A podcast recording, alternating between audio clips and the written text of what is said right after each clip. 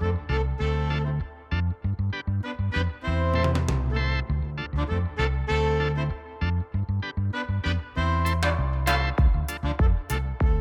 ター O のポッドキャストへようこそ。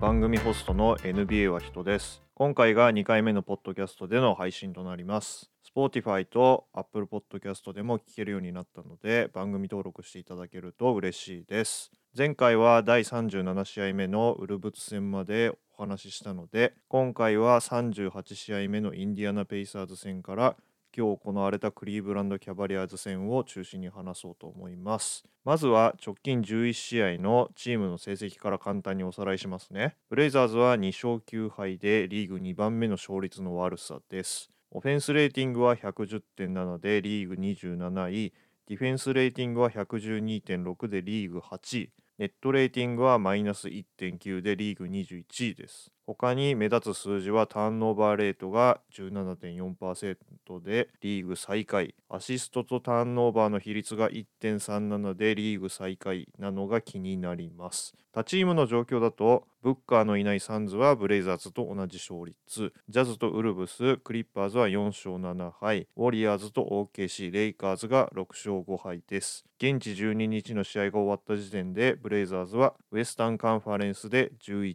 位。10位のウルブスと0.5ゲーム差。1位のデンバーナゲッツメンフィス・グリズリーズとは9ゲーム差になって現状プレイン出場枠から外れています。ただし7位のサンズとは1ゲーム差。6位のクリッパーズとは2ゲーム差です。直近で起こった試合以外での出来事は現地1月6日にシェイドン・シャープがスラムダンクコンテストに出場する発表があったこと。同時期にジェレミー・グラントがトレードから6ヶ月経ったのでチームと規模の大きい契約延長ができるようになったこと。この2つが大きなトピックですね。シャープのスラムダンクコンテスト出場に関しては本人の意思というよりかはお父さんお母さん友達の後押しが大きかったようですね。気負いはしないと言いながらも何をするかはサイモンズに相談したいと発言していたようです。過去には2014年にリラード2021年にはサイモンズが出場していました。サイモンズは優勝しましたね。スラムダンクコンテスト以外にも、ライジングスターチャレンジにもシャープは出てくると思いますし、スリーポイントコンテストにはリラードかサイモンズ、グラントが出る可能性があると思います。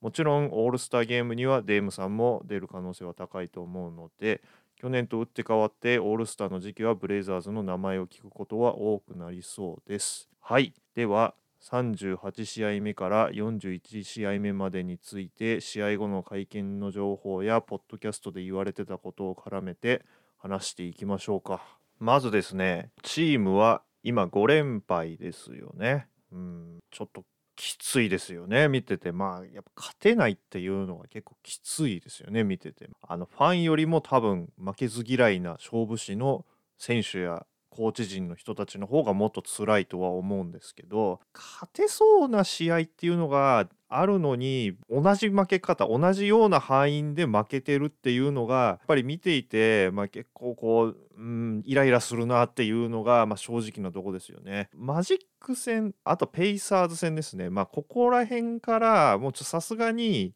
いつも優しいメディア関係の人たちですらちょっと苦言をあの言うようになってきてるなというのが、まあ、現地のポッドキャストでの、まあ、私がいろいろ聞いてる中での印象です。一つ特徴としては、まあ、今すぐトレードしろっていうような言い方はあまり皆さんされてない。公式のポッドキャストは、まあ、そういう話はしないようにしてるなというのは見えるんですけどえっと、他の、まあそうですね、新聞であったりとか、まあ、個人でメディアを運営されているような方たちが話していてもトレードという話は出てこないなというのがあのありまして、まあ、なぜかというと今まあ起こっている現状のその勝てないっていう内容が、えっと、メンバーが悪くて勝てないというよりかは、まあ、何かこう内部というかチームとして何かが問題があってやっぱりそこが乗り越えられないっていうところにまあ、問題があるっていうのは皆さんの共通意識なみたいなのでまあ誰かを変えたところで解決するっていうような話ではなくて、まあ、やっぱりここから乗り越えないといけないっていうような見解が多いです。ねまあ、ちょっと試合ごとにね、まあ、今から振り返ってお話をしようと思うんですけど現状ブレイザーズが、ま、ぶち当たっている壁というのは、まあ、ロスターの限界から来る壁というよりかは今の中でできることができていないっていうのが、ま、壁になっているのかなというのが見解です。でそれをもとにお話をしていきます。で、えっと、まずですね、まあ、ゲーム38のインディアナで行った、まあ、ペイサーズ戦ですね。まあ、試合の内容からすると、勝てなくない内容だと思うんですね。で、まあ、ビラップスが試合の後に、まあ、会見の中で言っていた内容が簡単に要約すると、まあ、勝てる試合内容だったけどターンオーバーと終盤でオフェンスが手詰まりしたと。まあ、この中でどうやって、まあ、そういう状況を解決したらいいんだという質問に対しては自分自身のね采配とかそういうものも、まあ、試合を見直して考えましたよと。で見ていく中で、まあ、いいシュートは放れていたということはまあ言いつつも、まあ、どうしても何かがうまくいかないってじゃあその何かって何なんですかっていうふうなことを質問されても、まあ、ちょっと明言できないっていうその言えないというよりかは言葉にできないというような発言をしていてでこれはこの後も続くんですねこのやり取りがメディアのあの人たちと。でこれはリラードに質問しても同じようなことが答えで返ってきてます。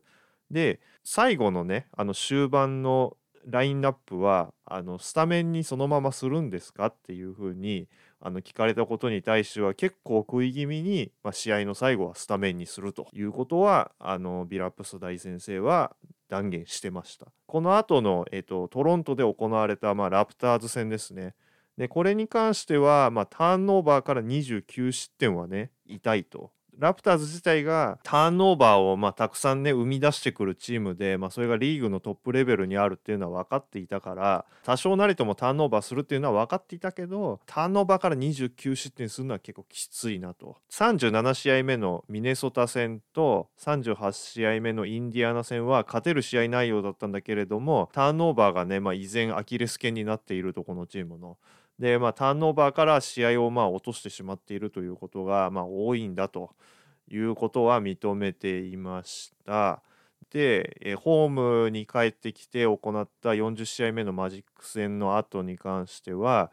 えーとビラップスは1クォーターと3クォーターで、まあ、つまずいたのが負けの原因だったと。でまあスタメンがねいまいちこう良くなかったと。終盤で、まあ、手詰まりするのは何でなんですかっていうふうに言われた時に「We are in a funk」って言ったんですよ。でこれなんか知らないイディオムだったんですけど、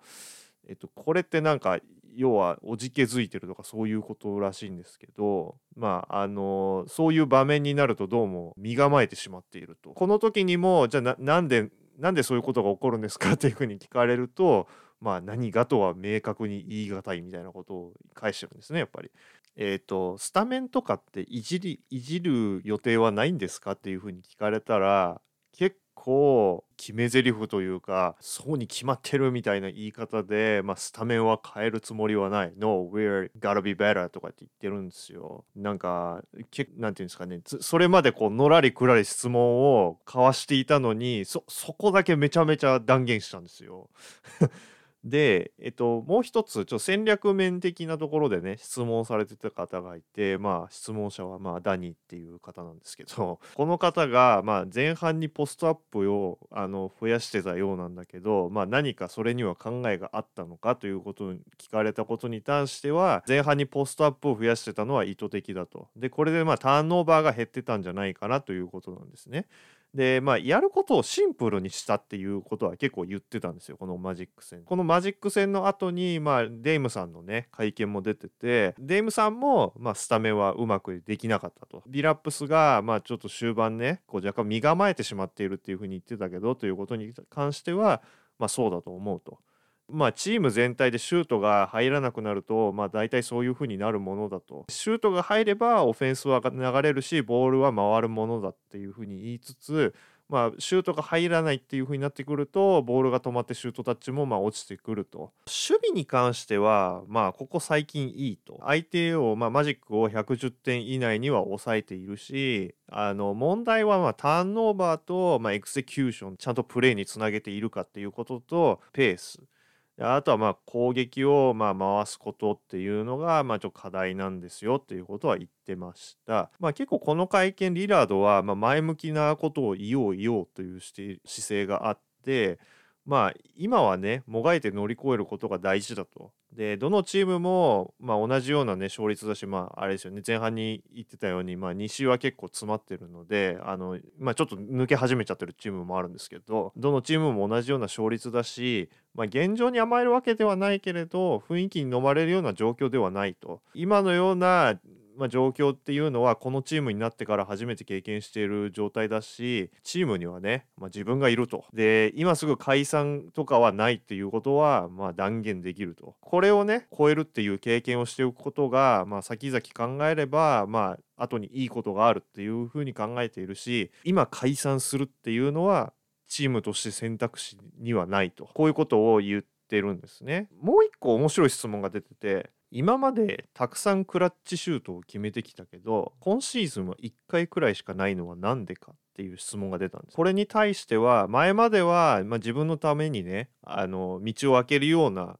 感じの、まあ、作戦が多かったんだけれども今シーズンは合理的に攻めてる。ちゃんとねプレーコールとか、まあ、ミスマッチをつくような動きをして、まあ、攻めていると。その中で、まあ、いいシュートを狙っているんだと。どうしても相手チームは自分が、まあ、最後シュートするっていうようなシチュエーションに絶対させてくれないっていう感じになってきているからリラードがやっぱり最後にボールを持つっていう風になってくると、まあ、どうしてもまあ何を捨ててでも相手がまあね、あのブリッツしたりとかしてとかダブルチームとかして絶対にこう自分が最後にシュートを打てないという状況を作ってくるから、まあ、ミスマッチとか、まあ、ちゃんとねこうプレーコールをした上で、まあ、ボールをねみんなに回す回していいシュートを狙っていくっていうのが、まあ、今の今シーズンの、まあ、やり方であって。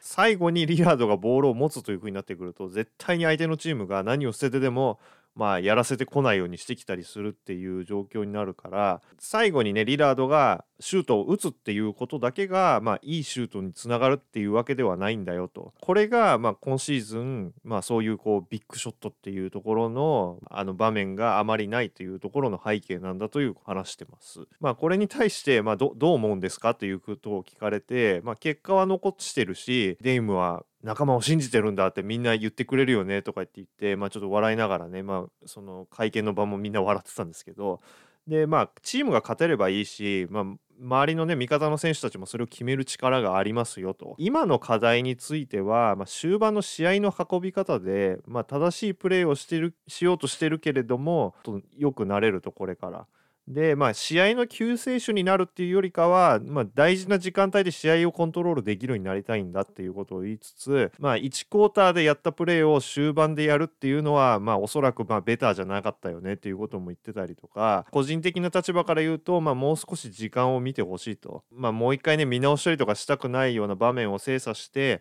まあ、何かできるかを考えていると。あの今回の試合に関しては終盤は試合をコントロールできてると思ったと。言ってました。このマジック戦の後でちょっと面白いというかな興味深かったあの会見がありましてこれがヌルキッチの会見だったんですけどチームでスリーポイントが、17.1%しか入らなかったっていうんじゃこれじゃ勝てないよねって質問があったんですけどもう全く質問とは関係ない答えがあのヌルキッチが返していてそうではなくってターンオーバーが敗因だったと。でそれには自分に責任があるって。でまあチャージングなりなんなり、まあ、チームの足を引っ張ってるのは明確だったと。いうことをあの質問を度外視してこういう発言をしてたんですよ。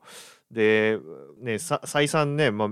皆さんまあ言ってたと思うんですけどまあ、なんでそのパスを放るんだっていうのが、まあ、本人の口から出てきたということなので気にしてなかったわけではないんですけれども、まあ、いよいよね会見の場で認めたっていうところまで行ったんですよねこの、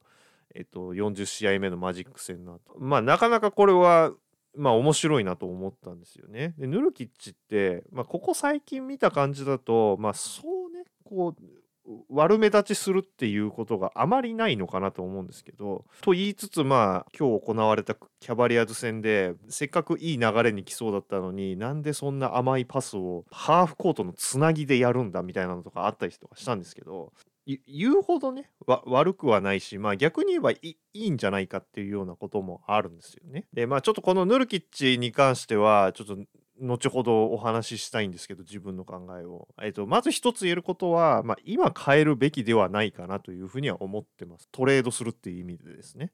あの今トレードしちゃうと41試合目なんでもう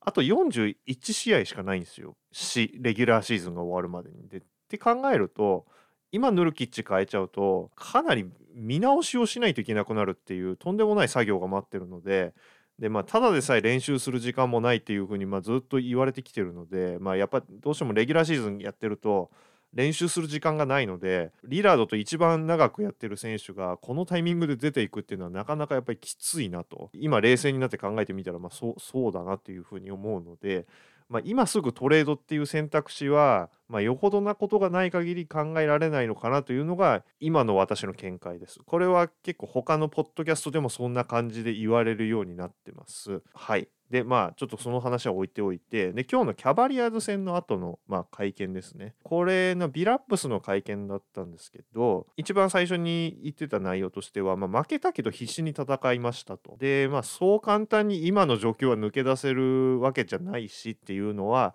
まあ、昨日の練習の時にも選手たちにお話ししました。まあ、ゲーム終盤でいろいろなことが噛み合わなかったことが今回の負けの原因だったかなと。今シーズンの目標はっていう質問が唐突に出たんですよ。で、この質問をしたのが、まあ、あの結構鋭い質問をするので定評があるジェイソン・クイックさんなんですけど、プレーオフを目指してえー、プレーオフに出て、まあ、ダークホース的な存在になることが、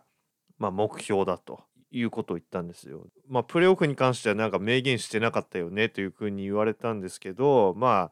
ああのレギュラーシーズンを戦っていく上でプレーオフに出ないっていう選択肢は基本的にはないっていうようなことを言ってまあちょっと若干ねこう辻褄が合ってないんじゃねえのみたいな感じのあの雰囲気だったんですけど、まあ、そんなことは言ってました。なので、まあ、少なくともビラプスの中では、まあ、今回今シーズンはプレーオフに出場するということを目指しているというのが、えーと、彼の口から出ました。で今のチーム状況に関してはノットコンシステントということなので、まあ、安定していないということを言ってました。で細かい内容について質問されていたことは、えーと終盤にサイモンズを試合に戻した時にえっと、ハートを変えて、えっと、GP2 をコートにそのまま戻すっていう考えはなかったんですかということを聞かれて、えっとえっと、迷ったということは言ってました。なので、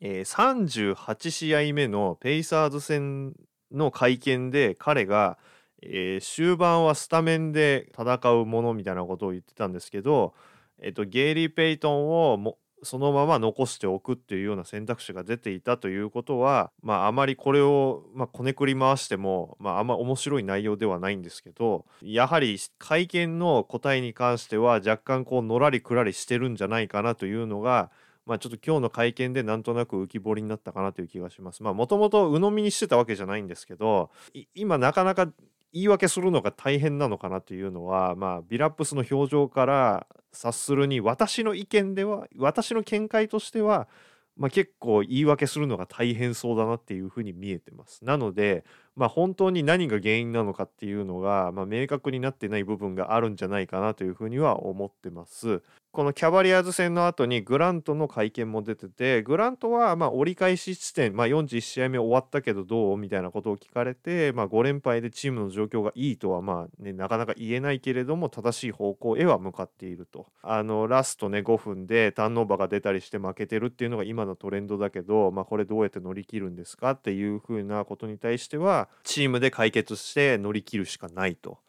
いうことを言ってました。で、リラードの発言に関しては、結構リラードも、まあ、この試合50点取ったんですけど、まあ、リラードも結構ビラップスと同じようなこと言ってるなっていうのが私のま印象ですかね。結構この会見長かったんですけど、まあ私の中でまあ印象に残ったのは足首捻挫したっていうのは今日の朝まあ起きていろいろチェックしたら大丈夫だったということと、えっと、シーズン半分まで過ぎて、まあ、去年昨シーズンまあ手術した体の状況はどうなんだというふうに聞かれたら、まあ、あの全然大丈夫だと。大丈夫だしなんならむしろ今こん今までだとまあ、シーズンの折り返しが来ると、まあ、大体疲れ始める頃だったんだけれども今回はもう全然なんなら調子が上がってきてるみたいなことまで言ってたのでまああの本当かどうかは別として、まあ、体にねこう不調不調が出たりとか、まあ、もう一回ぶり返してるみたいなことはないのかなというのは彼の発言から感じ取りました。はい、ここからはじゃあまあちょっとポッドキャストのねあので話されていた内容とかも含めて私の見解を話していこうかなというふうに思います。えっ、ー、とですねまず今の、まあ、状況前のポッドキャストでもお話ししたんですけど、まあ、今の状況として、まあ、何が課題かっていうのは やっぱりターンオーバーと、まあ、試合終盤、まあ、ラスト5分ですよねこれの試合の締め方というのが問題かなというふうに思ってます。あるポッドキャストであるポッドキャストというかチームの公式のポッドキャストで番組ホストの方が話されてたのはまあ、ターンオーバーがめちゃくちゃ多いと。ある時期で見ると4クォーターのターンオーバーレートが25%だったという時があったみたいで、まあ、つまり4回に1回のポゼッションで、まあ、ターンオーバーしてるっていう ことになっていてで、えっと、直近11試合、えー、31試合目の OKC 戦から、えー、今回の41試合目の、え、クリーブランド・キャバリアーズ戦まででの前半のターンオーバーレートは17.1%なんですよ。これ NBA の公式サイトの、えっと、調べなんですけど、これリーグ最下位なんですね。前半ですよ。で、えっと、4クォーターのアシストとターンオーバーの比率に関しては0.9です、4クォーター。これリーグ最下位です。で、えっと、ターンオーバーレートは19.4%でリーグ29位です。まあ正直言って、まあ、結構きついかなっていうのがあの見解なんですけどマジック戦40試合目のマジック戦と41試合目のキャバリアーズ戦を見た感じまあ試合結果が、まあ、負けになっていて、まあ、5連敗してるっていう状況ではあるんですけどまあ言うほど試合の内容は悪くないんじゃないかなというのは個人的な見解です。ただし勝てそうな試合で勝てないっていうのは見てて非常にイライラするっていうのはアメリカのポッドキャストのあのメディア人の方々があの口々に言われてる通り、まあ、私もそう思ってます。やっぱ勝てそうな試合なのに勝てないっていうのは結構見ててムカつきますよね。まあ分かんないですけど皆さんどう思ってるかあの勝てるのに勝てないっていうのがずっと続いてるっていうのはちょっと若干イライラするかなっていう気はしてます。ただし試合の内容が全然ダメなのかといったら全然ダメではないと思います。むしろあのすごくいいプレーっていうのが出てきているし、まあ、今日のあのキャバレアーズ戦なんかも見てて思いましたけどやっぱりパスが回ってすごくいいシュートを狙っているなというのは見ていて分かるし狙っていてそれをみんながどうにかしようとして作っているっていうのも分かるしそのためにパスをつないだがためにターンオーバーが起きているというのも重々理解はできます。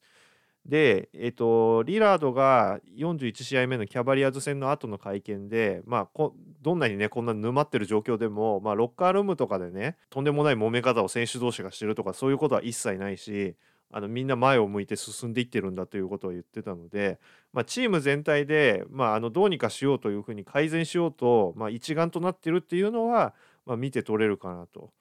いうふうには思います。まあ、私の中で一番あの問題かなと思っていることは2つあってまず1つがヌルキッチの、まあ、甘いパスですよね。これこれがちょっと危険かなというふうには思ってます。かといってヌルキッチをトレードするとかそういうことではなくてあのヌルキッチの甘いパスっていうのは結構見ていてヒヤヒヤします。もう一つが、えーと、ジョッシュ・ハートですね。ジョッシュ・ハートのあのシュートを打たないっていうあのすごいためらうっていうのがちょっと見ていてたまになんかなんで打たねえんだよっていうふうには思っちゃいます。で打たないなら打たないなりにドライブはするんですけどドライブして結局そのジャンプパスしようとしてパスする相手がいねえやみたいな感じな風に見えるんですよリアクションが。でだったらもうシュート打っちゃよくないっていうのがまあ私の意見なんですけどだって彼昨シーズンすごい誰もいないもぬけの殻の時にブレイザーズに入ってきて44点とか取ってたんですよね。だから彼に得点能力はあるんですよ。でシュートもそんなに下手くそではないんですよ。ビラップスも彼はよく練習しているしあの全然シュートは打っていいと思ってるというふうにあの発言しているので、まあ、問題ないのかなと思うんですけど本人が打ちたくないのか、まあ、よほど自信がないのか知らないんですけどどうしても打とうとしないんですよね。えっと、NBA の公式サイトで見たかん見ると、えー、彼のキャリアのスリーポイントパーセンテージは34.7%なんですよね。まあこれちなみに今季も34.7%なんですけど昨シーズンのブレイザーズでの彼のスリーポイントパーセンテージは37.3%なんですね13試合出て。で、えっと、スリーポイントも6.4本放ってるんですよ。で、キャリアだと3.9本放ってるので、まあ、およそ4本ですね。スリーポイントは彼は投げてもいい選手だと思うんですね。で、なのに、やっぱどうしてもドライブしようとするんですよね。かもしくはそのままもうあのスルーパスですよね。スルーパスというかまあそのままもうタッチパスして隣にいるまあサイモンズとかグラントに投げちゃったりするんですけどなんで打たねえんだろうっていうのはやっぱり前のポッドキャストでも話した通り思うことなんですよね。それによってまあいいプレーにつながってればいいんですけど結局ターンオーバーであったりとかボールがファンブルしてなんかこうちょっとねまたやり直しになるみたいなことが起こりまくってるので。ちょっとこれはどうなのかなというふうには思ってしまいます。で、ジョシュ・ハートが全面的に悪いとは言わないんですが、まあどうしても試合の終盤でシュートをこうスリーポイントでためらうっていう選手が、まあヌルキッチも含めましょう。ヌルキッチも含めて2人いるっていうのは、なかなかきついかなというふうに思うんですね。で、ジョシュ・ハート確かにリバウンドも強いんですけど、じゃあ2 m 1 3センチのやつ相手にリバウンド取ってこれるのかって言ったら終盤のこうあまり動きがない中で取ってこれるのかといったらそうではないと思うんですよ。あのガードの中ではリバウンドは最強だと思うんですけど普通に。だと思うんですけどじゃあサイズ差がある人間とその直立したところで戦えるのかといったらそうではない。でなんならリバウンド取るんであれば GP2 みたいに自分より背が高い相手に対して、まあ、ちゃんと背中でブロックアウトするっていうよりかはあの向き合ってそのままねポジションを取って押し出した方があの他の選手がリバウンドを取るという望みにあのつながるんじゃないのかなというのが、まあ、素人なりの見解です。でその話に出た GP2 なんですけど、まあ、彼に関してはまあすごいですよねあの対人のディフェンスとあのボールを持たせないというあのすごい姿勢あとスクリーンはやっぱうまいですよね。まあやっぱ大先生が一流のスクリーナーだというだけあって、まあ、スクリーンしたら何かいいことありそうだなっていうのはやっぱ見てて思います。ただしオフェンスで彼が得点源になるかというか得点力になるのかといったらまあそんな感じはなくって、まあ、彼自身もあんまり得点を狙うというような、ま、姿勢もないので。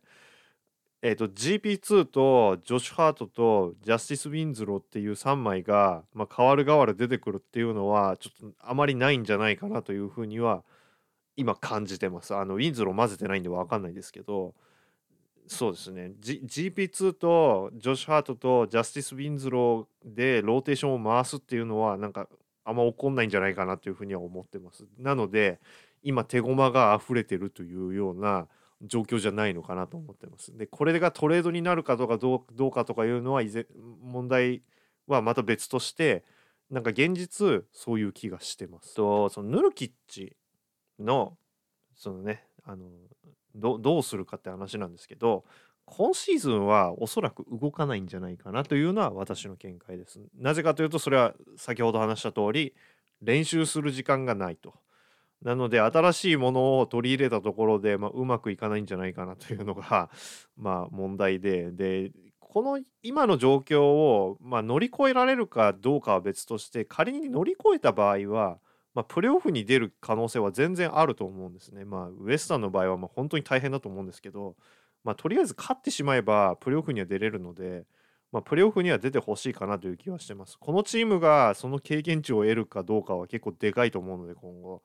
なぜかというとプレーオフに出た経験がある人間があまりにも少ないのでこのチームは。あの新人とか若手も含めて、まあ、なんならジョシュ・ハートも出たことないしえっ、とまあそうですね、まあ、ヌルキッチも出てはいるんですけどもとやっぱりそのカンファレンスファイナルとかまで残った時には出ていないしで、まあ、もちろんサイモンズもそうですよね。彼はロスターにはいたけど試合で出るようなメインメンバーではなかったので、まあ、やっぱここで出れるかどうかというのは大きいと思います。で、えー、ブルズの、えー、ブルズに渡ることになるあのドラフト指名権も今シーズン渡せちゃうので、まあ、結構それは大きいんじゃないかなというふうには考えてます。まあ何も今の、まあ、理屈抜きで、まあ、考えて私の中で今これが一番欲しいって選手は1人いてウェンデル・カーター・ジュニアなんですよ。あのマジックにいる34番のあのゴーグルつけてたやつですね。あれあれが欲しいんですよね。なぜかというとあのヒートのアドアドバーヨじゃないアドバーヨって言ったらウェンデル・カタ・ジュニアかなと思ってるんですよね。彼まだ若いんで、まあ、場数とかもねあの少ないんで何とも言えないんですけど彼が一番いいかなと思ってるんですよ今のチームに。でなぜかというとあの大きいやつ相手にも小さいやつ相手にもあの動けるだけの機動力とパワーがあるんじゃないかなというふうに思ってるんですね。で今のブレイザーズのあの雰囲気かなというふうに思う人間は高学歴の人間かなって思ってるんですよね。彼デューク大なんですよ。まあ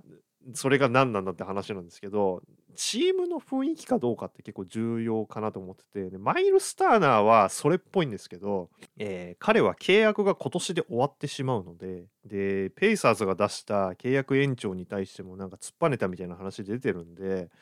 ブレイザーズがじゃあこれからそのねあの契約をした上でまたさらにねそのトレードまで組み立てるのかって言ったらまあそれはないんじゃねえかなというふうに思っていてそんなにねセンターにお金を支払う必要はないと思ってるんですよ今のロスターで。なぜかというとえリラードとサイモンズとジェレミー・グラントのこの三角三角があの多分一番大きな契約を占めると思うのでここれと同等のあの契約額を支払うっていうのはちょっとないんじゃないかなと思うんですよ。あのチームがお金を払うそのあの受け入れ体制があったとしてもちょっとそれはすごいんじゃないかなと思うんですよ。払いすぎという言い方はしないんですけど結構いっぱいいっぱいじゃないそれって思うんですよね。そうするとベンチとか諦めないといけなくなっちゃうんでであればまあまあまあというか結構長期の契約を持っているえっと、有望なやつを持ってきた方がいいんじゃないかなと思うんですね。で、えっと、センターに関しては、正直言って2メーター13センチのセンターがどうしても有能なやつが必要なのかといったら、今のリーグの状況を見るとそうではないと思うんですよ。なぜかというと、あの2メーター13センチ以上あって、あのそれをぶつけないといけないというふうに思われる、まあ、選手が何人かまあ皆さん頭の中に出ると思うんですけどこいつらを守ることができる2メーター13センチの選手ってリーグに存在しないと思うんですよ。あのニコラ・ヨキッチとジョエル・エンビードを差しで抑えられる2メーター13センチのセンターなんてこの世界に存在しないと思うんですよ。ヨキッチはもう見ててあんなやつ止められないなっていうふうに思うのと、まあ、エンビードもまあしかりなんですけどでじゃあディアンドレ・エイトンはどうなんだって言ったらディアンドレ・エイトンではヨキッチは差しで抑えられないと思うんですよ。まあそこら辺の2 m 1 3センチのセンター当てるよりかははるかにいい勝負するなと思うんですけど、えーとまあ、ウエスタンで関係するニコラ・ヨキッチはもう絶対止められないと思いますもう多分もう向こう5年ぐらいはもう絶対止めることはできないなと思うのでであればブレイザーズが何をしたいかというところにかけた方がいいんじゃないかなと思うんですよねビッグマンに関しては。でえっ、ー、とユーバンクスを見てる感じだとえっと、機動力があって、えっと、結構こうオフェンスでも走り回ったりとかディフェンスでもあの リラードとサイモンズがスクリーンで引っかかった時のツケを返せるぐらいの機動力があるっていうようなセンターを使った方がビラップスのディフェンスシステムに合ってるんじゃないかなっていうのが今の私の見解なんですね。あの数値とか試合を何度も見返してとかっていうんではなく素人素人でブレイザーズファンの意見です。ただしえっと、ヌルキッチが、えっと、すごく出来が悪いとかそういうことは一つも言ってないんですよ。ヌルキッチってあのディフェンスの IQ 高いと思うんですよ。でなぜかというと何か作戦相手がセットプレーしようとした時に先読みしてどこに立ってるべきかとかっていうのは味方に指示を出してるんで彼は結構ディフェンスの IQ 高いと思うんですよすごく。てかバスケットボール IQ も高いと思っていてじゃあなんでじゃあヌルキッチが毎回あの矢面になるかっていうとまあ、結局最終的にゴール下に相手が突っ込んできてファールになったりするんで、まあ、彼が結局最終的に目立ってしまうと。ただしそこまで行く過程でじゃあ何が問題なのかっていうと、えっと、どうしてもデイミアン・リラードとアンファニー・サイモンズっていうあまりディフェンスがよろしくないガードが2枚先頭にいるっていうのが一番問題だと思うんですよ。でこのツケを払うことができる能力はヌルキッチにはないと思うんですよ。あの使い方次第では彼はすごく優秀なゴールキーパーになると思うんですけどヌルキッチを、えー、ゴール下に立たせておくのにサイモンズとリラードはちょっと荷が重いと思うんですよ でじゃあサイモンズとリラードを変えるのかって言ったらチームはそれはしないと思うんですよ。で考えたらじゃあ何を取るかって言ったらサイモンズとリラードのツケを返せるぐらいの機動力があるセンターっていうのが 今後のリあのブレイザーズの、えっと、ゴール下を守っていくセンターになるんじゃないかなというふうに思うんですね。で2メーター13センチ以上ある選手っていうのは、まあ、必ずロスターに必要だとは思うんですけど、えー、メインで戦っていく上ではそういうセンターよりかは機動力があって割とまあ何でもできるみたいな感じのタイプの方がいいと思うんですね。で今の、えー、ブレイザーズにもう何も考えないでこの選手がインサイドにいたらいいなというふうに思うのはアンソニー・デイビスかバム・アドバイオかなと思うんですよ。でアンソニー・デイビスはもう似たような選手が存在しないので、まあもう取れないと考えて で、えっと、アドバイオって考えた時に、アドバイオもまあもちろんヒートが出してくれると絶対思わないので、じゃあアドバイオっぽいっていう風になったら、今リーグにいるんだとしたら、ウェンデル・カーター・ジュニアかなと思うんですよ。で、ウェンデル・カーター・ジュニアがいいかなっていう風に今ちょっと私の中で思ってます。ただしこれは今シーズン取れるとは思わないし今後どういうふうに取れるようになるかというのも全くわからないので、えっと、詳しくはあのマジックのファンの方とかにすごい聞いてみたいんですけど私はウェンデル・カーター・ジュニアが今一番欲しい選手ですかね。あのヌルキッチがダメと言ってるわけではなく、えっと、サイモンズとリラードがいるっていうこの2枚がいるチームでゴールションを任せてすごくうまく回せそうなのはウェンデル・カーター・ジュニアかなというふうに思ってます。えっと、モーバンバとか、えー、そういう話も出てるんですけど、えー、モーバンバは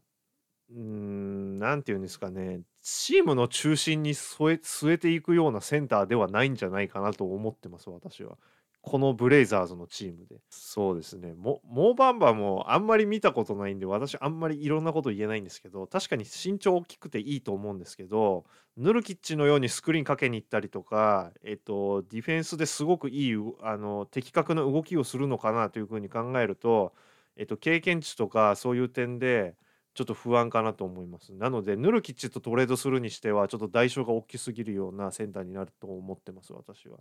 だったらヌルキッチでいいかなというふうに思ってます。で、えっと、取るんであれば、ナーランズ・ノエルとかが一番いいかなというふうに思うんですけど、彼も、彼はベテランなので、その点ではいいかなというふうに思うんですけど、スタメンに据えるっていうんであれば、ウェンデル・カーター・ジュニアかなと思います。あのそうですね、ウェンデル・カーター・ジュニアがいいなと思ってます。で、えっ、ー、と、もう一人ですねまあ今多分言われてはいると思うんですけど、えー、ジョシュアとかウィンズローがナシア・リトルかっていう話は出てるんですけどえっ、ー、とあんまりその詳しいね CBA とかの話になってくるとちょっと確実なことが言えないのであまりそういう話はしようと思わないんですけど、えー、ナズに関しては来年ですねもう契約を延長していてあのー、ポイズンピールプロビジョンになってるんで、まあ、彼の場合はあまりその今年の契約とそれ以降の契約での金額の大きさがあまり差がないのでマイアミヒートのタイラー・ヒーローとかと比べとかウォリアーズのジョーダン・プールと比べると全然トレードしやすいと思うんですけど、えっと、彼はもうポイズンパーピルプロビジョンなのでちょっとトレードするのめんどくさいんですよ。まあ理由とかはあまりうまく説明する自信がないので話さないんですけど、ちょっとめんどくさいです。で、えっと、ジョシュ・ハートに関しては、えー、今季で来季も契約あるんですけどプレイヤーオプションなんで彼が蹴った場合はあの FA になっちゃうんで彼をつなぎ止めるっていうことをやると結構な金額になるような気もしちゃうのでトレードっていう話になるんだったらジョシュ・ハートじゃないかなっていうふうには思ってます。これただ個人的な見解で。そんな話をしてるメディアとかはあまりないです。ただし、まあ、ジョシュ・ハートかなっていうふうに思ってます。で、えっと、ポッドキャストで言われてた話は、えっと、今、手持ちにいる選手の契約が少しトレードしづらいような契約額の人が多いので、えっと、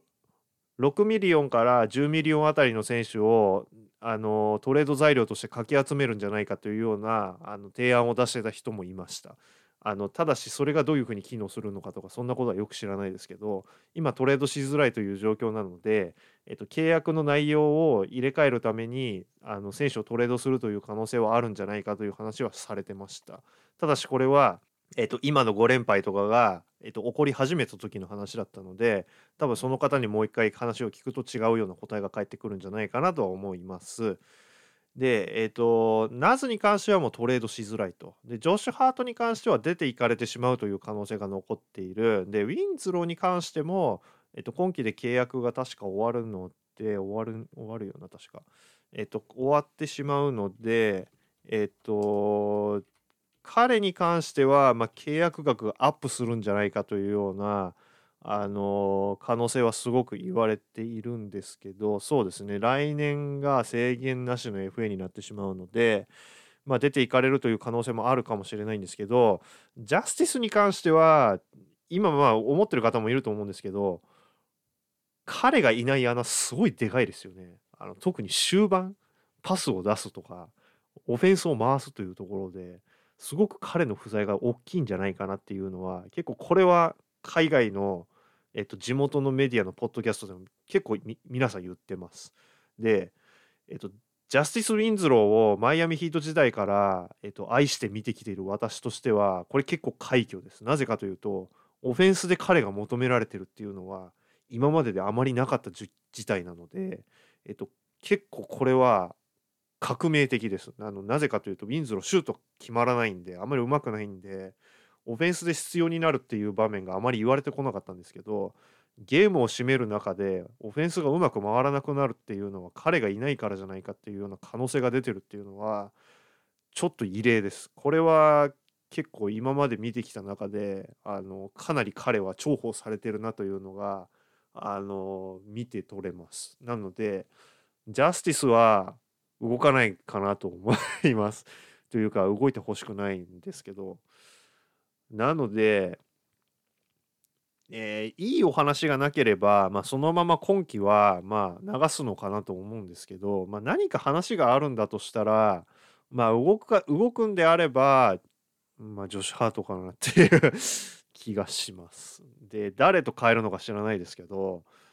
ビッグマンと変えるかなというふうに思ってます。でビッグマンのその控えのセンターになるんじゃないかなというふうに思ってます。でえっと今日ちょっとニュース見てたらキングスのラション・ホームスっていうのがトレード候補になってるとかいうふうに出てたんですけどラション・ホームス欲しいんですけど私は前から欲しいんですけど彼も結構ファールの常連者みたいなので 常習犯みたいなのでまああと契約がねまあまああるっていう複数年あるっていうのも、まあ、背景にあってで、ね、かつね、彼もね、確かトレードすると、あの15%ボーナスが発生するみたいなのがあって、まあ、これ選手側から捨てることもできるらしいんですけど、とか、まあ、いろいろなんか複雑な条件も絡まってくるらしいんで、まあ、ちょっとめんどくさいかなという気はするんですけど、ラション・ホームスはちょっと見てみたいかなという気はします。彼は、えっと、フィールドゴールパーセンテージがすごい高いので、ゴール下でボールを持たせたら、あのフローターシュートとか何でも結構高確率で点取ってくれるようなあの選手なので、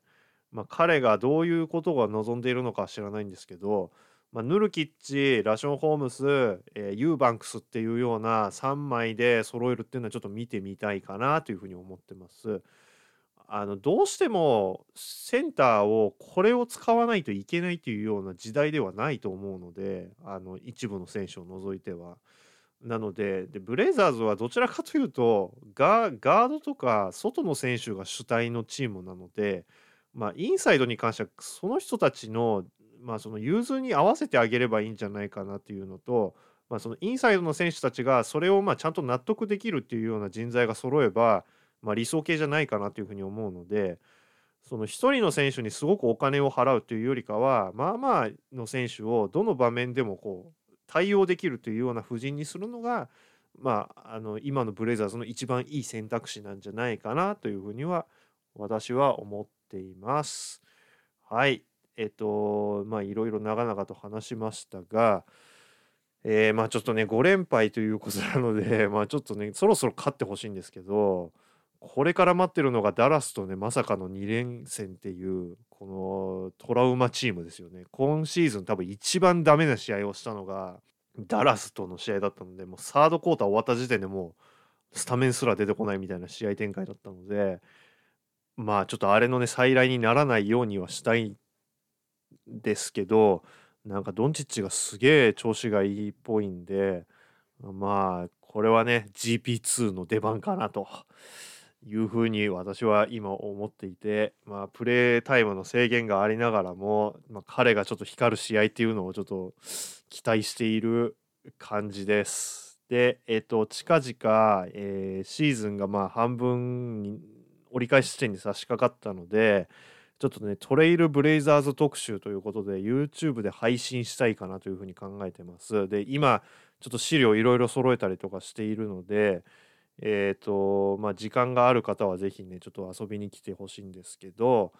えっ、ー、と、やろうとしてることとしては、えっ、ー、と、戦略のあの解説とか勝敗予想とかそういうことはまあいつも通りせずにブレイザーズってどんなチームなんですかっていうのをやろうと思ってます。えっと、これはちょっと私のトレイルブレイザーズの知識を深めるためのあのことも反面兼ねてるんですけど、えっと、トレイルブレイザーズというチームが今に至るまでどういう経緯をたどっていたのかとか、まあ、今のチームになるまでに、まあ、どういうこう下りがあったのかみたいなことを、まあ、ちょっと説明というか話しながら、まあ、ちょっと盛り上がっていければいいかなというふうに思ってます。なので、えっ、と、一元さんであったりとか、ブレイザーズ今まで知らなかったけど、なんかちょっと、スラムダンクコンテストに出てくるやつもいるし、リラードもなんか50点取り始めたしっていうような、まあちょっとね、あの今までブレイザーズあんまり興味なかった人でも全然聞きに来れるような、内容にしようかなというふうに思っているので、配信はそんな感じでやっていこうかなというふうに思います。で、えっと、トレードの話とかはしてみたいんですけど、えー、CBA の内容であったりとか、あとは、まあ、今あんまりそんなにトレードトレードっていうような雰囲気でもないので、本当はやろうと思ってたんですけど、まあ、ちょっと違うかなっていうので、まあ、ちょっと方向転換ということで、まあ、あの配信の内容はトレイルブレイザーズ特集ということで考えています。はい。で、えっと、配信日程とかが決まったら、えっと、Twitter などであのご連絡しようかなというふうに考えてます。はい。では、今回はここまでです。えー、最後まで聞いてくださった方々ありがとうございます。次回の、えー、ポッドキャストの配信は、そうですね。まあ、1月のまあ下旬あたりにまあできればいいかなというふうに思ってます。まあ、この頃には、まあ、さすがにね、今のこのはまり込んだ沼に沼から抜け出してるんじゃないかなというふうに期待はしてます。はい、えー、では今回はここまでです。はい、ありがとうございました。